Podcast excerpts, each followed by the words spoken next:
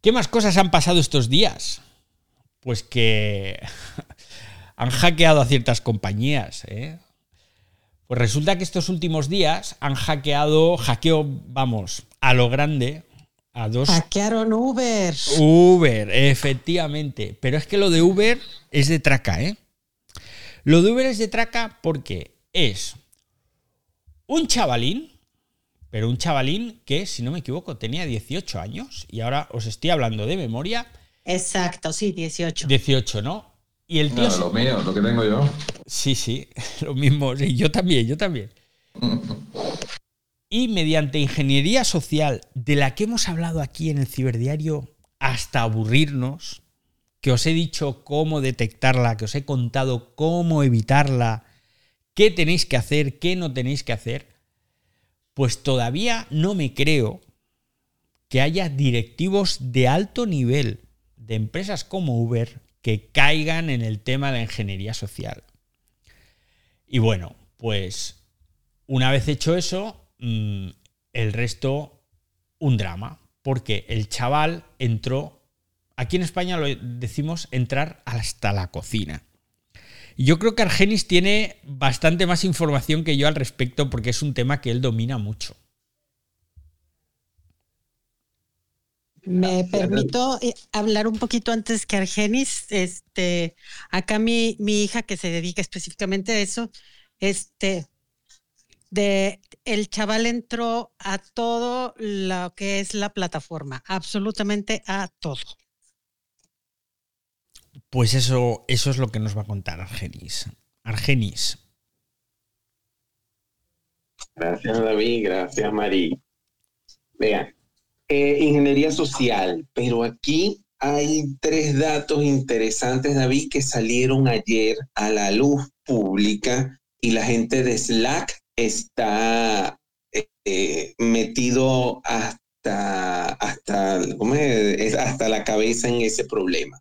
Se había dicho primeramente que el, no se ha dicho quién fue el que recibió la cuenta que, se, que dio el acceso, pero se había dicho que había sido mediante un WhatsApp que le habían enviado a él que cambiara por un punishment normalito, que te imitan, eh, eh, te imitan el, el, URL o la dirección y hacen que tú entres ahí, ellos agarran tu password y tu, tu password y tu usuario.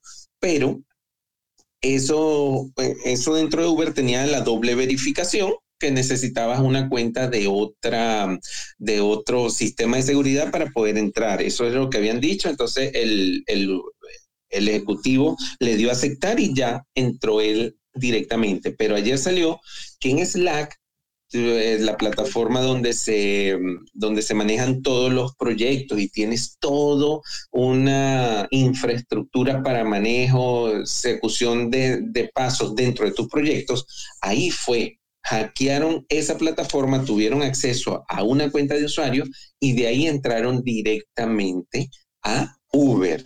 Eh, se dice, eso es por eh, eh, Better, City, se dice que 10, comprometieron 18 petabytes de información, más no la empresa, ojo, dice que más no comprometieron datos personales, que eso es lo que están por averiguar. Y ahí, David, no sé si lo tuiteaste lo que te pasé, que ya Uber ese mismo día en la tarde puso oferta de empleo ya en, en ciberseguridad puso cuatro o cinco ofertas de empleo. Entonces, esto, es, esto trae ola.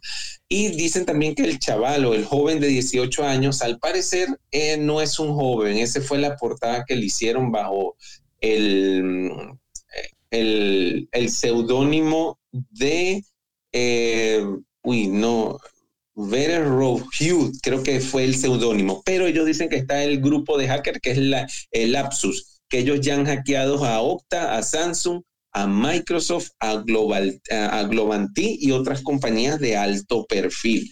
Entonces aquí hay dos cosas muy importantes, David, y, que todo el mundo sepa, que no compartan información sensible dentro de sus redes sociales. Ténganla directamente en doble verificación en su celular y todo, todo esos sistemas de seguridad porque ven a Uber le llegaron. Eh, a Uber le abrieron solamente en, esa, en ese hackeo, le abrieron, ya les digo todo, que aquí los tengo, un minutico, aquí está. Le, le abrieron todo el sistema de Slack, que fue donde eh, eh, posiblemente hubo la filtración. Le llegaron a todo el sistema de Google Workspace en la cuenta admin, las cuentas de Amazon Web Services, le entraron al sistema de eh, eh One que es donde ellos registran todas las incidencias de hackeo y al momento que el, chaval o la cuenta que hizo les coloquen el Slack, ustedes han sido hackeados, lo primero que saltaron fue Hack One a, deshabilitar todo el programa de recompensa de la plataforma Uber. Les llegaron al Sentinel One, que es una plataforma de seguridad, les llegaron a la virtualización con VMware Share y les llegaron al dashboard financiero. Entonces hubo a Uber, como dijo David, se le metieron a la cocina, le vieron hasta la marca de sus calzoncillos o sus interiores. Ah, también, para completar, eh, es un dato que se, ayer también se tuvo de, de buena mano, el, el sistema de monitoreo de Uber fue desactivado por cuatro horas mientras hacían una actualización de plataforma y hubo una pérdida cuantiosa porque no estaba llegando eh, no estaba llegando eh, las solicitudes de Uber en los usuarios. Fue de, de 12 a 4 de la mañana, pero pues se calcula que se tuvo una pérdida más o menos entre 200 y 300 millones en esas cuatro horas. Entonces, por compartir una clave admin en la plataforma Slack, aquí viene todo este dilema con ellos. No sé, eh, no sé cuánto más eh, cuánto más tardarán en descubrirse más datos, pero esto es lo que se tiene hasta hoy, David.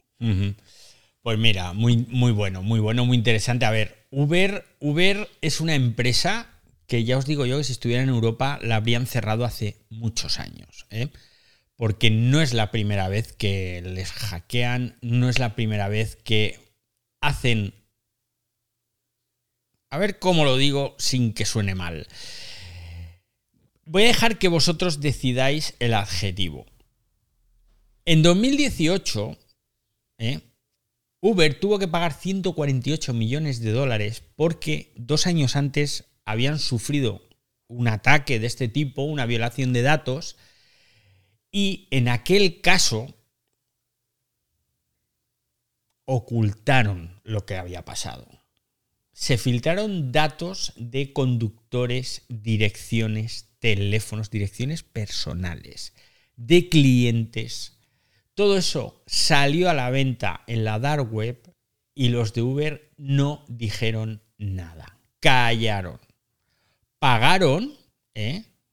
Pagaron 100 mil dólares a los hackers que les, les hicieron el roto a cambio de que no se supiera que se habían robado datos de 57 millones de conductores y pasajeros. Claro, esto es una guarrada. Porque esto lo que tienes que hacer como empresa responsable es comunicarlo a todas esas personas para que lo primero que tienen que hacer es cambiar contraseñas y demás para ver si esa filtración no llega a más. Les pillaron, les pillaron mintiendo y ocultando esa información y tuvieron que pagar una multa de 148 millones de dólares. Entonces, después de eso, todavía me sigue alucinando que Uber siga cayendo en estas historias. Porque es que es una tras otra. Sabéis que hemos hablado muchas veces del consorcio internacional este de periodistas de investigación, que pues que hay periodistas del New York Times, de Guardian y tal. Pues no hace mucho leí que habían encontrado nuevos archivos confidenciales filtrados de Uber. Y que continuamente su política es la de saltarse las leyes a sabiendas, presionar a gobiernos, ocultar pruebas de cómo funciona Uber en realidad, ocultar pruebas a la policía ayuda de políticos en un montón de países. Y esto, pues, The Guardian y el Consorcio este Internacional de Periodistas lo publicaron, es que hace poco, hace unas semanas que lo leí. Entonces, claro, yo lo de Uber, en fin, guay por la innovación, porque fueron los primeros que, sacaron esta nueva forma de, transportar a, los usuarios y tal, pero son unos piratas de mucho cuidado, ¿eh? Son unos piratas de mucho cuidado. Así que bueno, vamos a ver qué pasa ahora con, esta, con este hackeo. Ha habido otro hackeo, el del GTA, que bueno, el videojuego este que se ha filtrado, pero yo tengo mi propia teoría sobre esto, pero ya lo vamos a comentar otro día porque nos hemos ido muy largos, muy largos, muy largos. Y como siempre os digo, muchísimas gracias, muchísimas gracias por venir un día más aquí a la grabación de El Ciberdiario, ya sabéis, el primer podcast grabado íntegramente a través de Twitter Spaces y que luego publicamos diariamente en vuestra plataforma de podcast favorita con los sospechosos habituales, con la amiga, mi amiga Marí que me ayuda con la leonera, hoy con Fran, con Argenis, con JC y con todos los que veo por aquí. Veo a Mirka, que ha estado muy activa a través de Twitter, veo a Carmen, veo a la Acrópolis también, veo muchas caras nuevas, que me encanta ver caras nuevas. Y nos vemos aquí de nuevo el lunes próximo a las 8 de la tarde, hora española. Y el resto de la semana ya sabéis que en vuestra plataforma de podcast favorita vais a escuchar el ciberdiario. Hasta luego usuarios.